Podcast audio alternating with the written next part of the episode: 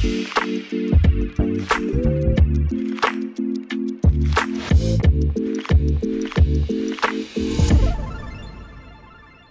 hola a todos, ¿cómo están? Bienvenidos al episodio número 3, ya número 3 de 21 Lumens. Hoy vamos a tener un episodio más informal de lo que ya ah, estamos acostumbrados. Ajá. Eh, bueno, ya escucharon hasta aquí conmigo mi compañera de podcast, Kate, Katherine Stephanie La, La Rota. Rota.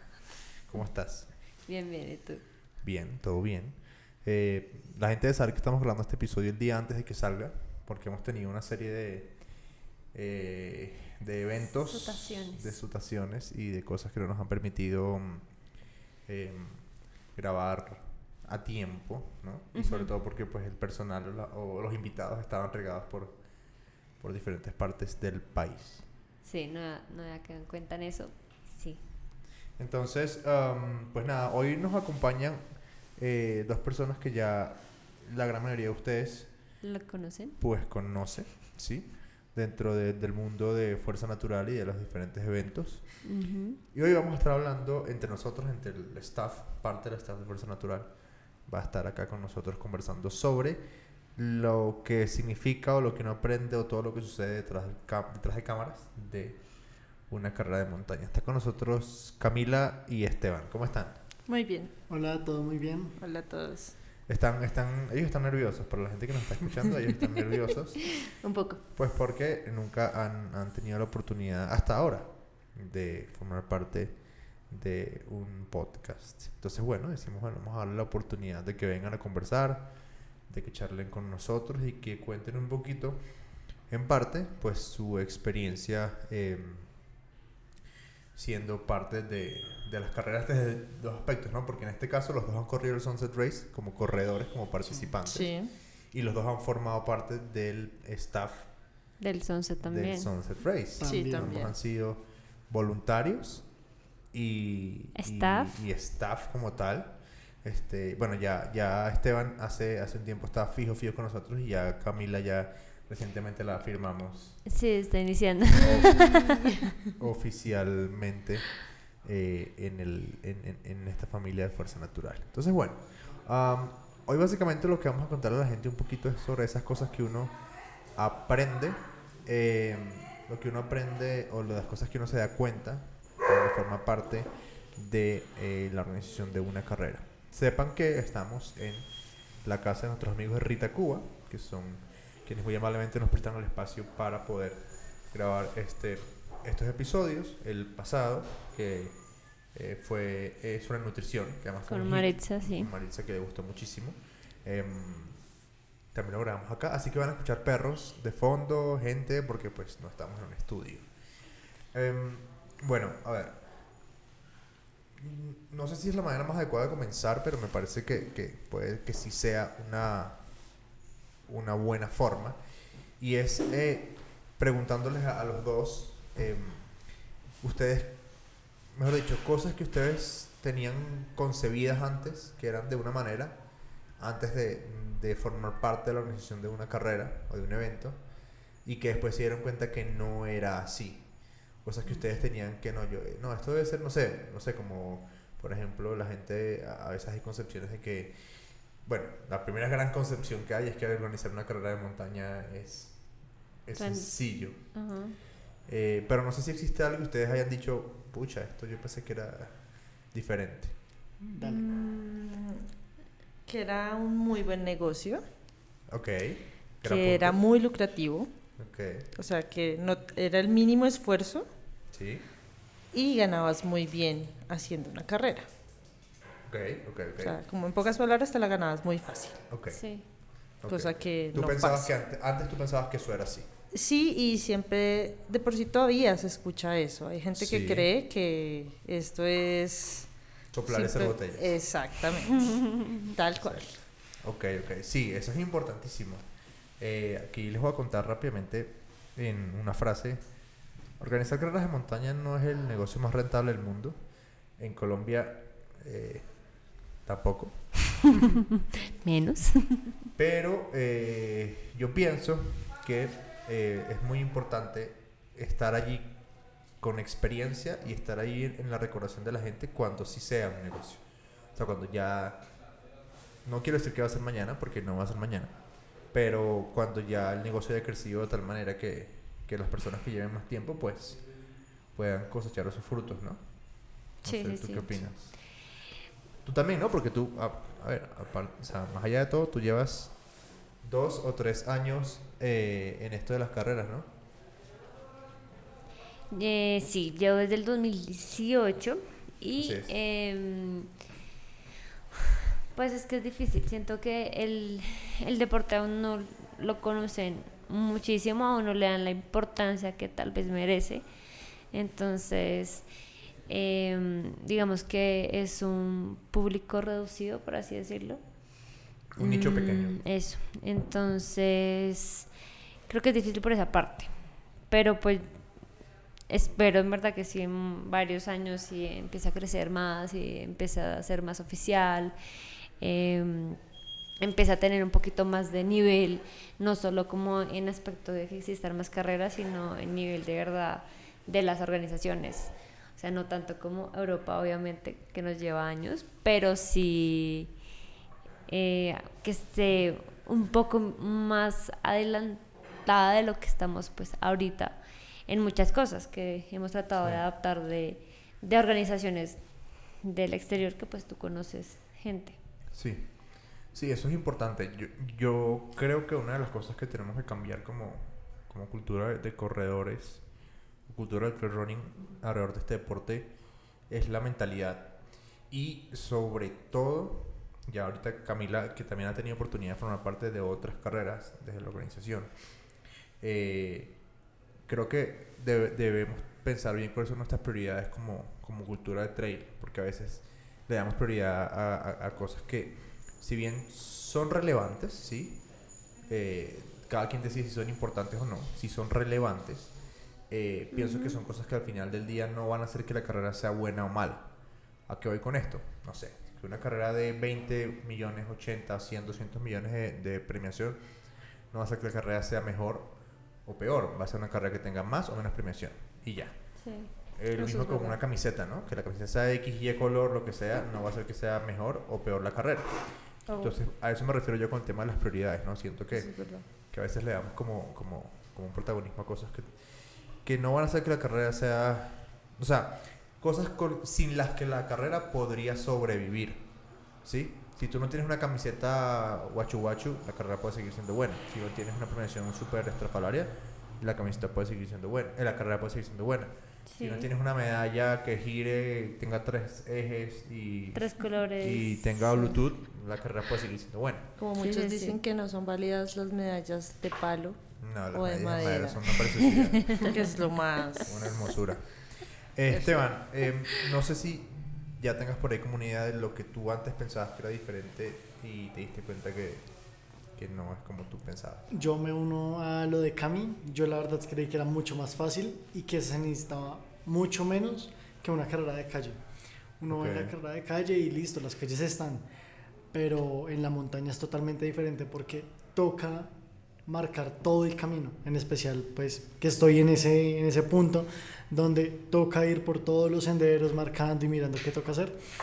Creo que ese trabajo no, no se aprecia y no se ve tanto, pero el hecho de, de tener que, que hacer el camino una, dos, tres, hasta cinco veces eh, y, y armar todo de cero, armar todo de cero. Y es que se hacen los kilómetros que hacen los corredores.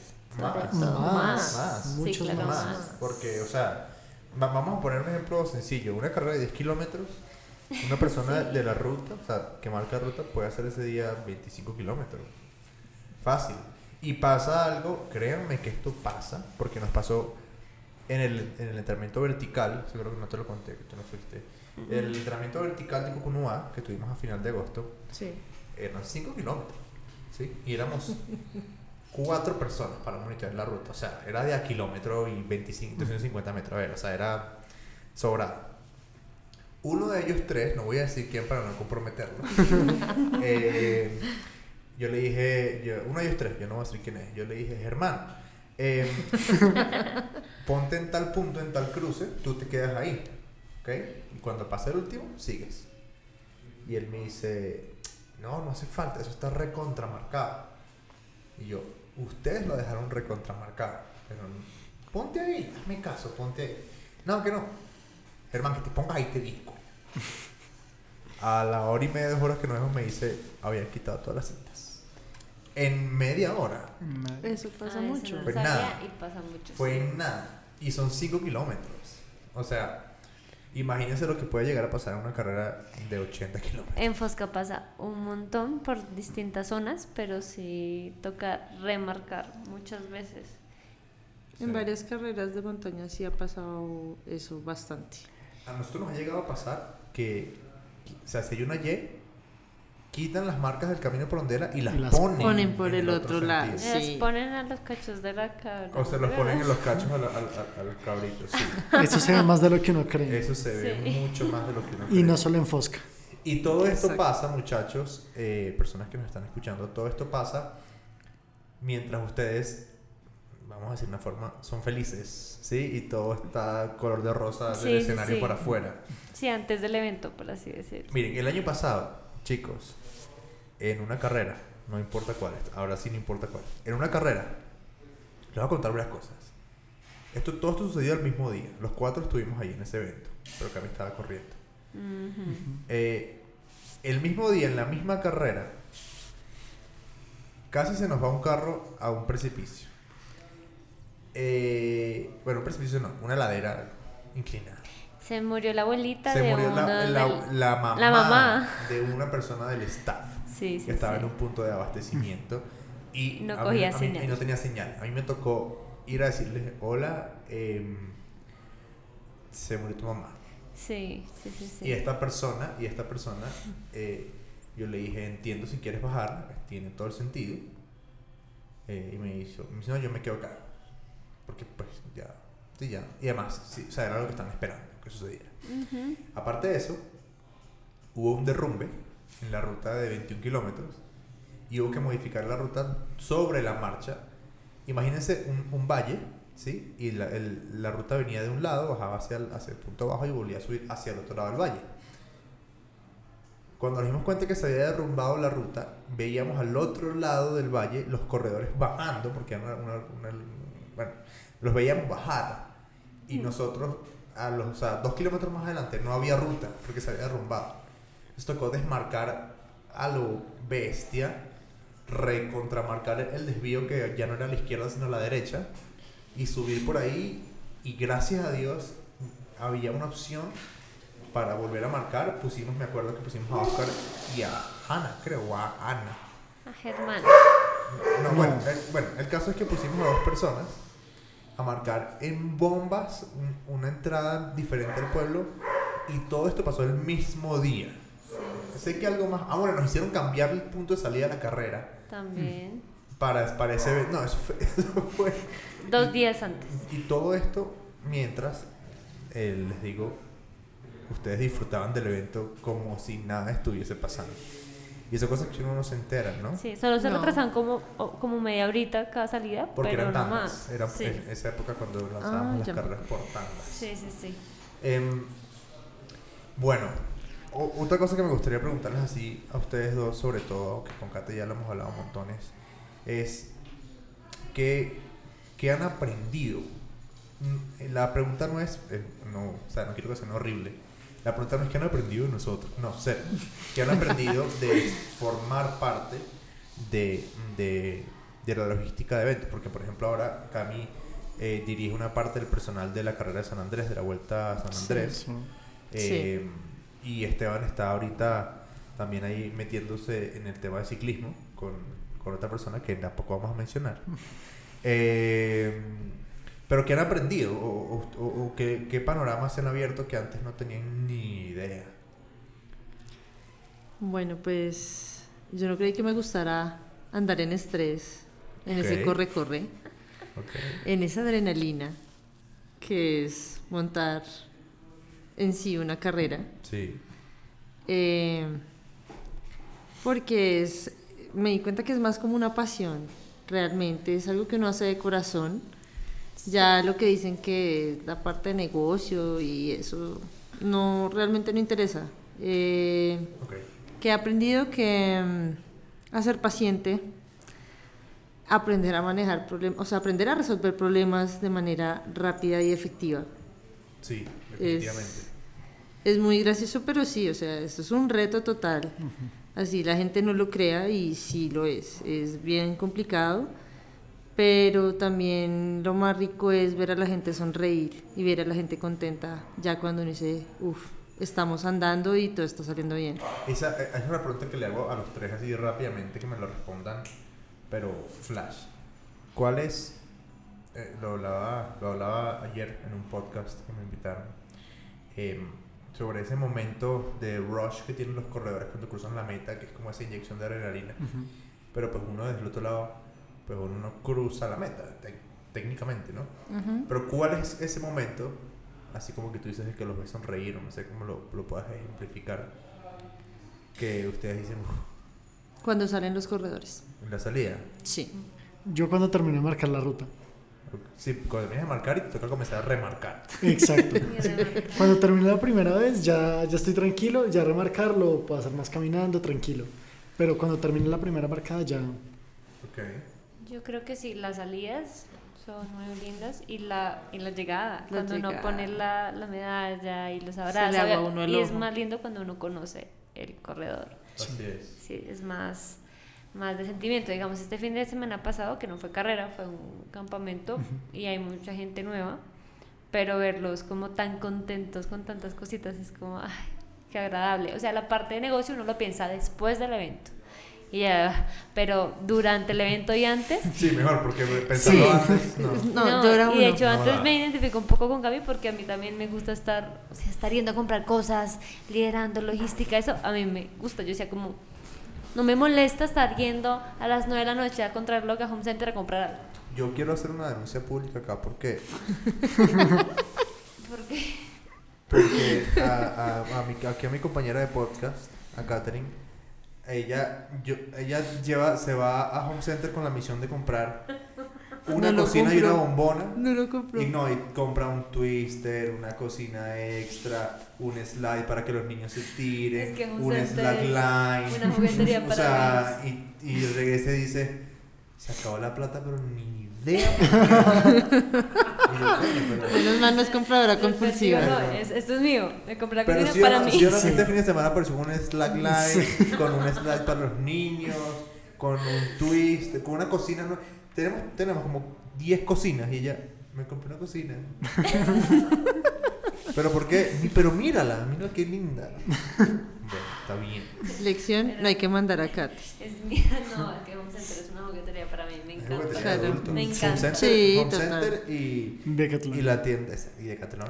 Para mí Eh, me gusta más no. Home Center que Decathlon. te digo.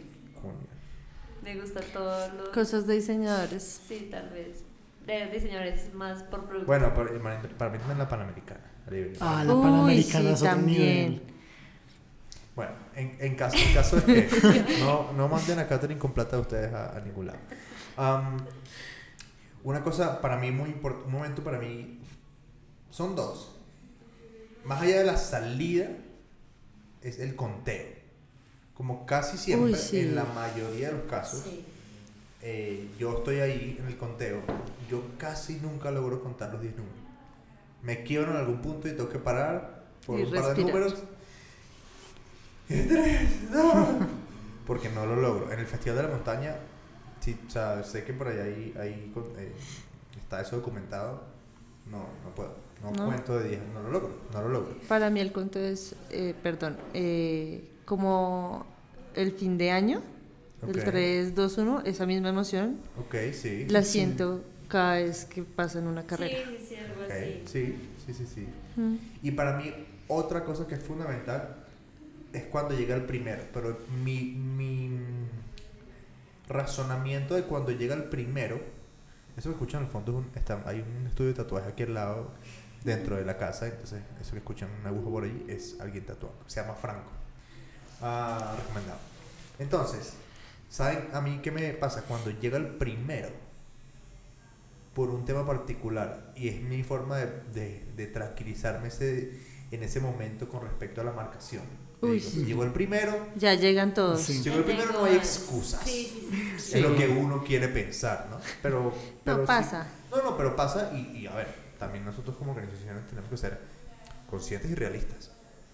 Nosotros nos equivocamos en las, marca, en las marcaciones, sí nos pasa, o sea, es, Lo es- es normal. Muy Sí. obvio. Sí. Cuando Sí. para otras personas no es tan obvio. Exacto, exacto. De hecho, hoy, hoy hablaba con Esteban que, que este fin de semana que tenemos eh, Robepiernas Quindío, la ruta tiene 5 kilómetros. Y yo le digo, ¿tenemos cinta para 5 kilómetros? Me dice, sí, tenemos para 17. Y yo, o sea, tenemos para 5 a prueba de distraídos.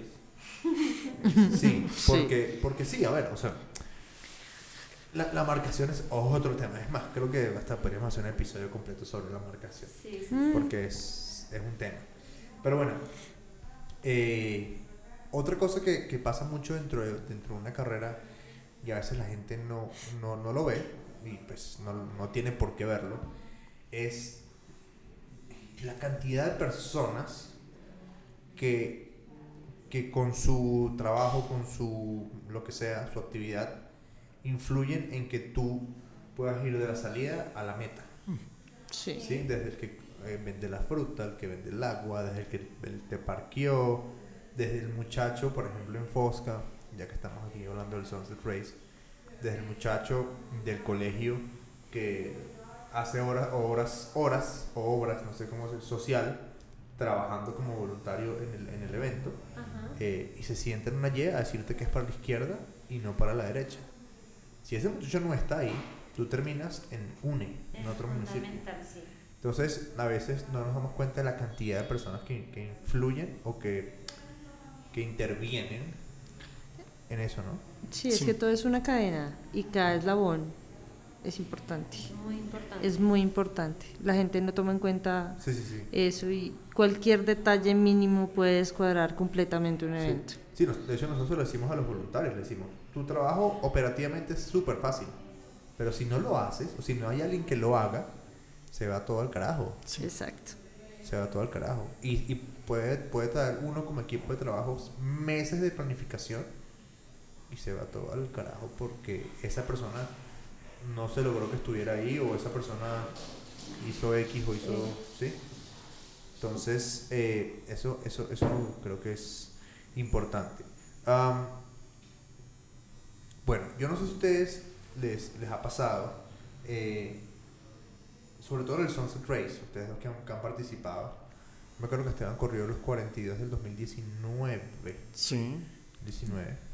Eh, ¿qué, qué hay en el Sunset Race? O sea, ¿qué, ¿ustedes cómo, cómo escribirían la carrera? Porque ustedes no solamente han formado parte del equipo, la han corrido. La han corrido, sí. Para mí, esa carrera ha sido, creo que fue la que más me retó mentalmente, aunque mi distancia fue la más corta, pero yo estaba empezando a correr cuando me dio por lanzarme a hacer Sunset. Y en una parte al final, yo no me acuerdo, esa fue 2018 creo que fue, Ok. íbamos un parche grande, íbamos todos, ta, ta, ta, nos esperábamos, yo resulté en un pedazo ya llegando sola antes de entrar al pueblo, Sí. que era una subida fuerte. Sí. Ajá. Literalmente me Er- er- senté. Era no, La- va a ser. Ok. Sigue siendo. Sigue siendo. Dato sí. curioso. Me senté a llorar Ok. y no había forma de que me sacaran de ahí. Ok. Y yo decía, ok, no hay forma, no hay quien pueda venir, o sea, tienen que ser mis paticas y mi cabeza, punto.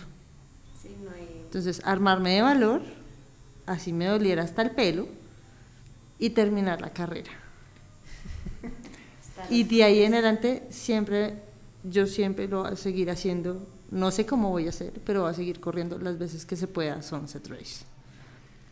Porque es, también es, es, es de las carreras que tiene como más ambiente familiar, como más festivo, Sí. sí, como más de camaradería. A mí me parece muy chévere eso de, de la carrera, sin contar los flips, que eso sí son todas las carreras de fuerza natural y las amo por eso. No porque esté trabajando, ¿no? Te iba a dejar un dato curioso. Y es que esa subida es la subida del matadero. Y no por. Exacto. no por cualquier lo- cosa. No se lo pusimos nosotros el nombre. Al final de la subida. Hay un matadero, sí. Había ya. un matadero, ahorita no está funcionando, pero sí. Sí. Se siempre, toda la vida se le ha llamado Pero- el atajo del matadero. Y seguirá siendo el matadero. Bueno, aunque este año. No, no vamos a spoilear nada. No, no spoileemos rutas. No, no. No. No, Este año nada, este año nada. Este año la carrera va a ser del 12 al 14 de noviembre. Mm. Eh, nuevamente en Fosca. Vamos a estar teniendo eh, cuatro instancias de competencia más un evento de inauguración que es el Vertical Race. El Vertical Race va a ser el 12 de noviembre y ese mismo día salen los 100 kilómetros. El domingo 13 vamos a tener los 50, los 23, los 12, la carrera de niños, la caminata para acompañantes, la- el cine aventurero y no les vamos a contar más todavía porque Algo más chévere también. no les podemos Em, porque se tienen que inscribir. No van a estar aburridos en ningún momento. Eh, no, No. para nada, No, para nada. eso sí es verdad. Cami, una cosa que quiero preguntarte a ti específicamente a ti porque tú eres ahí la que siempre está con nosotros. Eh, dos cosas. Primero, creo que la camiseta del Sunset Race es la única, creo que es la única. Manga larga. ¿Es manga larga? Sí. Creo que es la única. Sí. Aunque bueno, sé que este año los chicos de Frontera dieron la opción de que sea manga larga, manga corta o, O sin Esqueleto, sí. Eh, pero la camiseta manga larga original es la del, la del Sunset Race. Sí. Em, la pregunta es sobre, sobre el tema de, de la entrega de kits. Porque, ¿qué pasa? Bueno, para que sepan, Camila, si ustedes han corrido una carrera de fuerza natural, es muy probable, eh, casi seguro, que Camila les ha organizado su kit. El kit, sí. Em, Es verdad. ya es práctica, experta. ya es- o sea, en el tiempo en que, en el tiempo en que yo, que tengo práctica, que yo hago 50 kits, Camila puede haber hecho 80. Sí. Sí, ya ahí. le tengo el Sí. Y, Sí. Y, y Kate se va a Home Center mientras nosotros hacemos. sí, es verdad. Em, cuando uno como corredor va a buscar un kit, ¿sí? Uno recibe su bolsa. Sí. Ya. ¿Sí? Sí. ¿Cómo es el proceso, Cami, de preparar, hablemos, no sé, de 400 kits para una carrera y que todo esté eh, ordenado y cuadrado para que cuando tú llegues a recoger tu kit esté tu número con tu talla? Sí. Porque eso nos pasa un montón, ¿no? Hola, mira, mi kit. Ah, aquí está. Ah, ¿es la talla que yo pedí? Sí. ¿Seguro? Sí. ¿Es M? Sí. Entonces, sí, sí. ¿cómo, ¿cómo es ese proceso? Porque hay eventos, no, no venimos a hablar mal de nadie, eh, que, que los procesos de entrega kits son un poquito menos ágiles. ¿sí? Bastante. Eh, pero nosotros somos súper ñoños con ese aspecto. Yo puedo decirles que yo soy recontra ñoño con, mi, con mis bases de datos, Uy, demasiado. Pero Entonces, son muy efectivas. pero son efectivas. Entonces, ¿cómo es ese proceso de, de armar los kits? Porque nos reunimos dos, dos o tres días antes a, a comenzarlo. ¿no? Pues ha sido dos o el día anterior. El día anterior y yo debería estar descansando porque corre, suelo correr Las carreras. las carreras. Debería estar descansando, pero no pasa. Eh, pues todo- tenemos la central de armados de kits, que es la casa de Katia. Sí. Sí. Llegamos allá, nos Que tuvi- reunimos. tuvimos una, una, un upgrade. Ahora hay televisor, ¿no? Super, Ah, sí. Súper no, guau. no, Ah, hay un televisor más bonito. Nuevo. Oh, los, no, citamos a Cami como a las como a la una de la tarde Sí. y, Llego, y empezamos a hacer kits como a las 5 de la tarde Más o menos. de una chisme. chisme, No, no, chisme, comemos, Como jugamos con Kira. No, No, pero más allá, más allá de eso. Más allá de eso. El punto es que para que unos kits se ensamblen eficientemente también tiene que haber una cadena la cadena de de producción, producción. de Sí, ensamblado. literal. sí, Entonces total. están las bolsas acá, eh, está, que por cierto, por cierto, estos sí son unas flores que nos tenemos que echar nosotros y lo tenemos que hacer públicamente. Hace un año, solo una organización de carreras entregaba sus kits en bolsas biodegradables de fibra de maíz. Ah. Ahora todo el mundo Ahora lo está todo haciendo. el mundo lo hace. Sí. Sí, hasta No. media mar- hasta Maratón Ah, Medellín por eso me acuerdo. Me acuerdo. entregó Por con esas No, me- bolsas. me- no, es muy cool, muy cool. Sí. pero tenemos que echarnos estas florecitas. Sí, sí, sí. Eso es verdad. Entonces, la cadena de producción. Eh, bueno, a veces se atrasa un poco porque faltan los stickers o no han llegado las camisetas, no todo llega al mismo tiempo. Eh, en una nos pasó casualmente que las bolsas no llegaron a tiempo y Nos nos tocó tocó. improvisar. Nos tocó Con otras improvisar bolsas. con Otras otras bolsas, Que todavía tenemos esas bolsas por ahí. Sí. Yo me acuerdo ese día. Eh, bueno, uno organiza, estira la bolsita, yo, pues se organizan las camisetas, se separan hombres y mujeres según las tallas. Ajá. Eh, antes de eso se hace el preconteo de todo el De lo- pedido que se hizo, que haya llegado, lo que se pidió. Pues siempre se hace por temas de calidad y etcétera. Mm, después de eso, pues ya. ah, bueno, antes de eso se hacen lo de los ganchitos, ¿no? Que Sí. es una tarea bastante Pa- para que engorrosa. reciban sus nodrizas organizaditas, las cuatro juntas, hubo una persona que se sentó Ah, y sí. cogió 2000 nodrizas y las, las agrupó en, en- en grupitos Grupitos de De cuatro. de cuatro. cuatro. Eso no, no los venden así, se los prometo. Sí, eso sí es verdad. Y entonces coloco la, la hojita, la, la bolsa, perdón. eh, la doblo de forma que se pueda ver, que quede bien. Repaso como tres o cuatro veces en la base de datos el nombre que coincida con el dorsal y la talla de camiseta, si es hombre o si es mujer.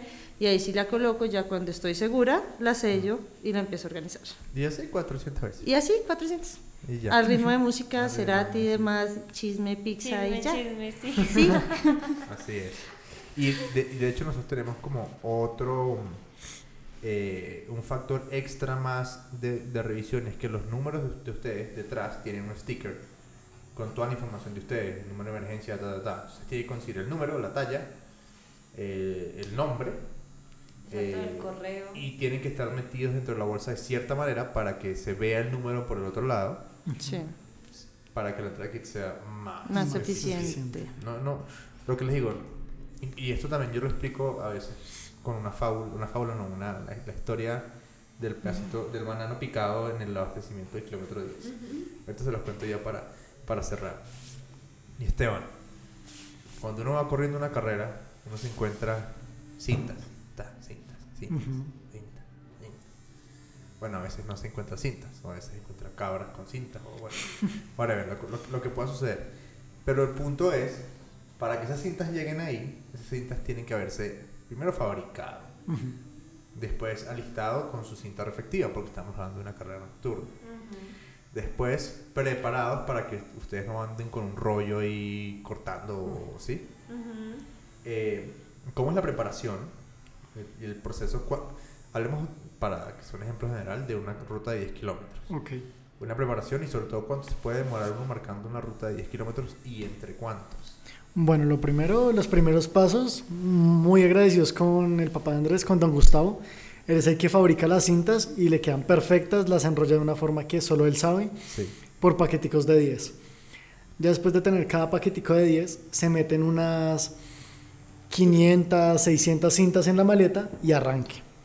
Con el mapita de la ruta uno ya, ya sabe cómo es el recorrido y empieza a caminar.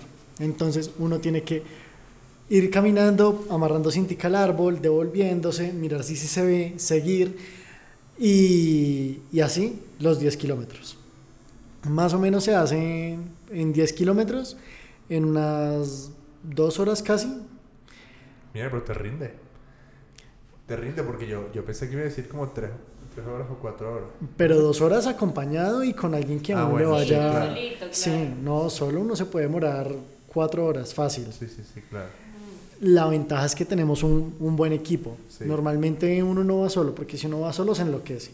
Sí. Porque. Por eso llevamos a Germán, que es conversador. Exacto, sí. Si fuera así, yo les serviría.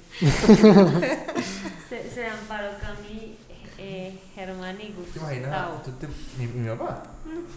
Sí, Toca mandarlos solos en un carro. sí, sí. Toca sí. mandarlos con Oscar, por ejemplo. Sí. Para- Saludo para Oscar.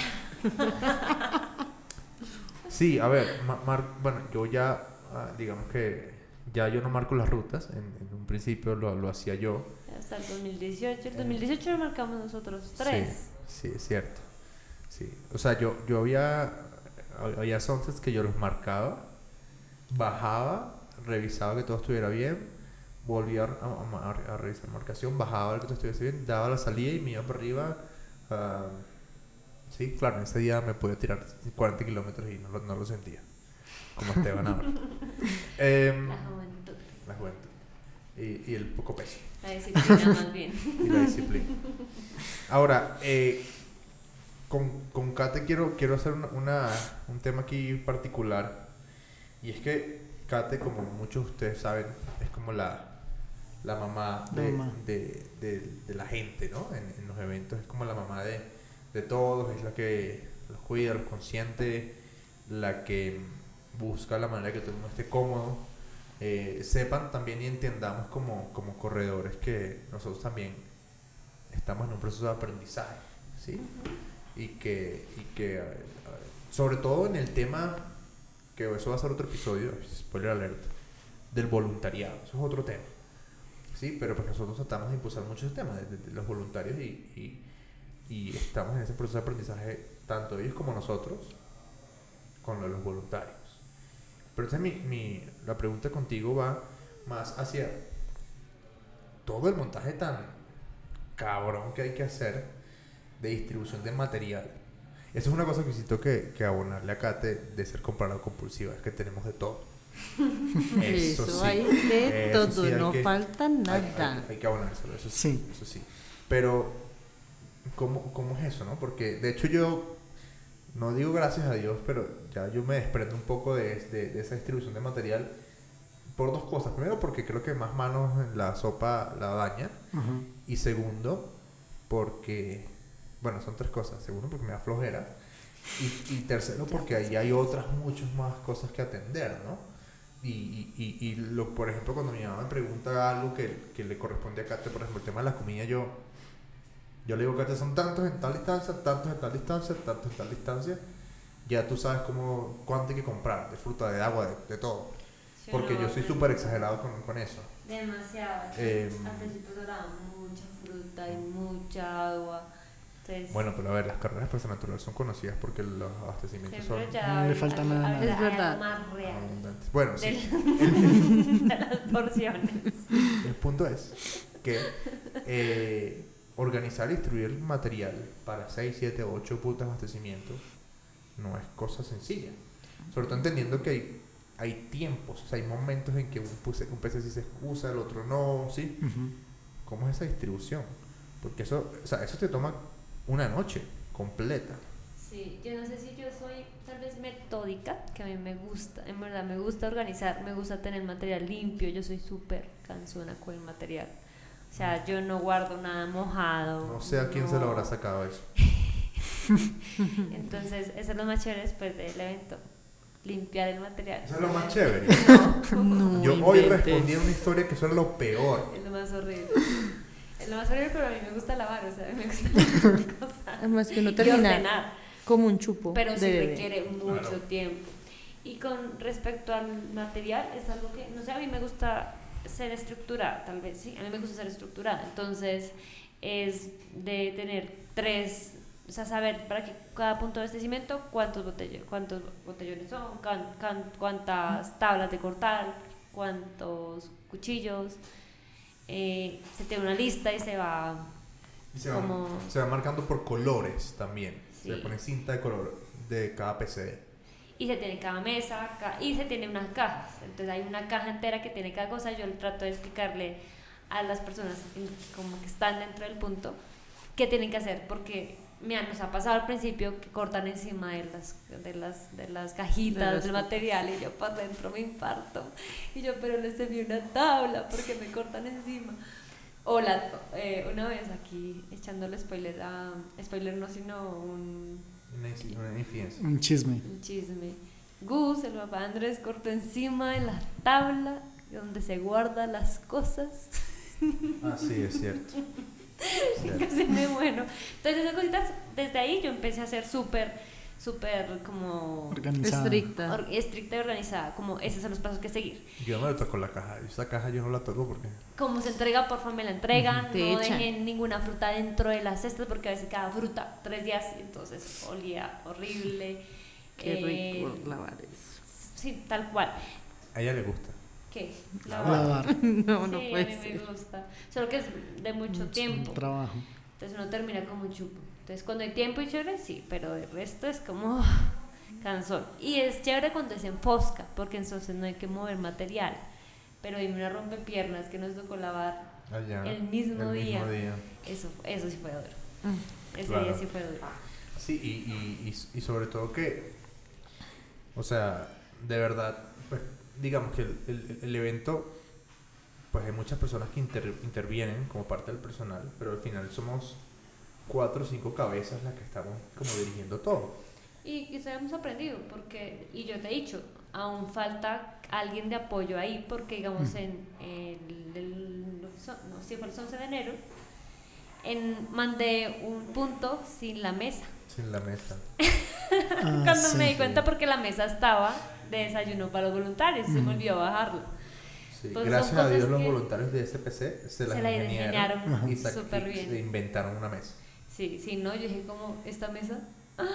y ya estaba, era el primer punto de este cimiento de los 50, de los 50 que kilómetros. los sí. metros, sí. Y que al mismo tiempo era la, para que vean cómo pasan las cosas, al mismo tiempo era el último abastecimiento que funcionaba dos kilómetros antes de la, de la meta, en una subida, en ese abastecimiento estaba Alejo Ramírez, se me olvida, y entonces hubo que agregar un paso más en la logística del evento, que fue regresar el PCA al, al pueblo, recargarlo y, Y adicionar la mesa y bajarlo. No es que nosotros tenemos 250 abastecimientos listos para funcionar. No. Toca ver los tiempos, cuál va a pasar por a, a qué hora, tal, y en base a eso se organiza, ¿sí? Eh, entonces, sí, o sea, no es tan sencillito como... No, y uno aprende, yo creo que como Cami va mejorando también la parte de los kits, Sí. Esteban también ha mejorado muchísimo como la parte de señalizar, uno también, o sea, a mí se me ha quedado el agua de como de apoyo en los puntos, entonces a la mitad de la carrera me toca llevar el agua, o sea, han pasado muchos errores que uno ya va teniendo, o sea, esto no puede volver Sí. a pasar, entonces va tachando, y pues pu- pueden volver a pasar errores, pero ya es como, o sea, en ningún momento va a ser todo perfecto, siempre es Sí. de aprendizaje, siempre. Ahí hay una cosa y es que siempre pasa algo, siempre pasa Sí. algo que no debe pasar, pero lo mejor es que no las ingeniamos para que nadie se dé Sí, cuenta. sí, sí, sí. Al final uno como que sabe todo lo que pasa, pero uno se hace el bobo y nadie se da cuenta de lo que pasó. Se Sí, llama nunca- discreción Sí, y, la no- calma, El- porque eso no lo tiene que mantener en una carrera. Les voy a, les voy a contar aquí una anécdota... Eh, Entonces, ¿por qué se ríen? O sea, son tantas anécdotas que... Sí. no pensamos cuál, cuál no, de todas va a ser. ¿Cuál, No, cuál Andrés es? ha mejorado su calma, en verdad. Ah, no, eso sí. Yo, bueno, les voy a contar dos anécdotas rápidas. En el primer Sunset Race 2013, Andrés tenía 24 años y en un momento desesperó, desesperó y pateó una caja de material que estaba en la tarima. O sea, todo el mundo me vio Se patear dio una, cuenta. una caja. Qué belleza. Y en el 2015, 2015, 2015, sí, 2015. Yo tuve, esa carrera fue, el Sunset fue el 10 de julio, antes el Sunset, Sunset era en julio. Y el 10 de junio, o por esos días, yo tuve un accidente escalando. Y, ah, pues, yo recuerdo que lo primero que yo pensé al caer fue la carrera. Como, putas, podemos hacer la carrera. Por- y sin saber si estaba paralítico, nada, o sea, sin saber nada. Lo primero que fue la carrera, mierda. El caso es que, gracias a Dios, no me pasó nada grave. Y esa carrera yo la hice eh, eh, drogado. O sea, me inyectaron un analgésico y yo me armé una carpita para mí, donde tenía un colchón y el cuello ortopédico. Y cada hora me metía tres minutos, me ponía el cuello, como que respiraba un poco, pasaba el dolor Mantra, sí. y salía así que imagínense eh, cuando cuando alguien tiene una cara de, de culo porque está mal o lo que sea y pasa el switch y sonríe porque todo está bonito sabes Sí. así y esa carrera del 2015 yo la hice drogado pero drogado porque es que no me aguantaba el, dolor de la cervical Eh, y, y la gente ni se enteró la gente ni se enteró que yo estaba así todo por la mitad así. Andrés está relajado y ¿qué pasa? Sí, está, está, Sí. sí, está- qué chévere la No ha pateado carrera, cajas. A tocar súper- jugar más súper chévere ¿no? la carrera. Sí, no, y son cosas que ustedes ni se imaginan. Yo, como dice Kate, yo he, yo he aprendido porque yo tengo un carácter bien particular. Yo soy, Explosivo. yo soy explosivo. am, a, mane- a manejarlo. A manejarlo. De sanguíneo Este- flemático. Sí, sí, sí. Así, tip, cuando él no habla, no hay que hablar. Exacto. Sí. Si yo no hablo, Sí, Sí, uno le pregunta a Luis y se queda callado mirándolo uno, no, ok, ya entendí, ya me Sí, voy. chao. Chao. sí. No, pero la, la, la- verdad es que sí lo he. o Ya sea, lo conocemos. Sí, sí. ya lo, lo he mejorado un Lo he montón. trabajado. No es fácil, porque es mi. Y creo no- que se rodea de gente como Esteban, Oscar, que ah, no hay un momento tensionante. O sea, él se enoja, Ajá.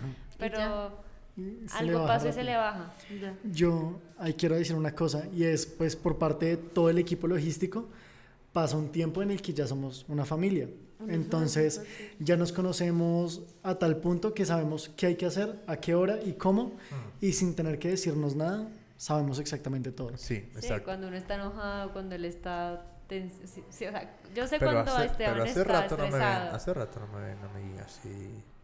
¿A ti? No. En evento no. No. Ni siquiera en este sunset. yo, yo en evento no. En el no, Evidente no. Yo tengo la fortuna de que no, los veo por mucho tiempo, entonces no me doy cuenta de nada. Yo cuando, cuando Yo vuelvo sí. al pueblo Sí. me doy cuenta de todo, pero... Sí, sí, sí. No, pero no. No, así lo, lo último que recuerdo fue que el año pasado, en la ruta del Sagú, cuando. Bueno, dos cosas. La ruta del Sagú, suf- sufrí, no, la palabra no sufrí.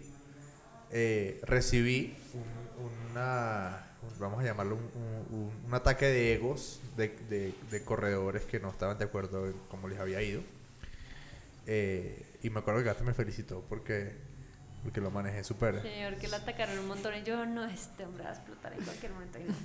Eh, y ese día, ese día, ya cuando se fue, cuando se va todo el mundo, yo, yo pues me siento y, ¿sabes? Respiro. Ajá. Porque Y la carrera se acaba. La carrera se acaba cuando, cuando llega el último del personal, no de los corredores. Cuando bajamos todos. Cuando sí. todos están de regreso. Sí. Y ese día estaba tan cansado, tan cansado que me senté así. Y me puse a llorar. Hmm. De la nada. ¿Qué, ¿Por qué estás llorando? No sé. Estoy muy cansado. y ya, y, y bueno. Este. Pero bueno, chicos, lo que, lo que tratamos de con, con esto es, es eh, contarles un poco sobre lo que pasa dentro de una dentro de una organización de carrera. Nosotros somos una organización pequeña, eh, literalmente familiar. Eh, no me quiero imaginar lo que puede pasar en un evento de calibre, de calibre gigante, vamos a decirlo así. Eh, les, vamos a, les voy a dejar en Spotify un- una caja de preguntas por si les gustaría hacer una pregunta con respecto a la organización de carreras. Nosotros en Fuerza Natural somos súper abiertos con el tema de la organización de carreras. No somos celosos en el sentido de si ustedes quieren preguntar algo, si necesitan apoyo, díganlo. Que el que lo sepa hacer, con todo gusto seguramente les va a ayudar. Lo hemos hecho. eh, de hecho, no- nos, nos pasa, nos pasó el año pasado y me volvió a pasar este año que el Festival de la Montaña la gente cree que el evento es de Fuerza Natural porque nosotros vamos allá. Y no, nosotros vamos allá a, De apoyo. a ayudar, a colaborar Sí, y, a, y a estar ahí, sí. Hmm. Entonces, si ustedes necesitan, tienen dudas o algo, quieren organizar una carrera o pues, no, no, o sea, no lo hagan para hacerse millonarios porque no, no, No, no va a pasar. no. Eh, pero si quieren aprender, si tienen alguna duda, por favor acérquense, ¿no? con muchísimo gusto. Eh, Oscar Ramírez les va a ayudar. Eh, esto fue esto fue el episodio número 3 de 21 Lumes. Hablamos sobre los pormenores o la, ¿cómo se dice? El tras cámaras de una carrera. Estu- Estuvo Esteban, Esteban bastante con nosotros, jefe de ruta, y estuvo Camila Junca, que es la encargada de dirigir las entregas de kits de Fuerza Natural Base, La no, experta. base de datos también. y bases de datos. Ya la, ya. Aprendió a manejar computadores Mac solo para poder entregar base- Sí, eh, Es Sí. verdad, Sí, es verdad, yo no sabía Porque y aprendí, exacto. sí. Eh, así que nada, chicos, gracias por habernos acompañado. No, gracias a ustedes por la invitación. Muchas gracias. Y nos vemos la, en 15 días con un próximo episodio. Sí. Con los que nos están oyendo, sí. Yo sí dije, no, pero con Esteban nos vemos. Nosotros nos vemos como cada semana, Otra vez otro Esta semana nos vamos para el Otra vez pegote, otra vez. Otros cientos de kilómetros de carretera. Nada, chicos, se cuidan. Casi digo este- otro episodio de, de otro podcast. Casi lo digo. No, no, no, no, no, muy no, no. chistoso. Abrazos para todos. Chao, chao. Chao, chao.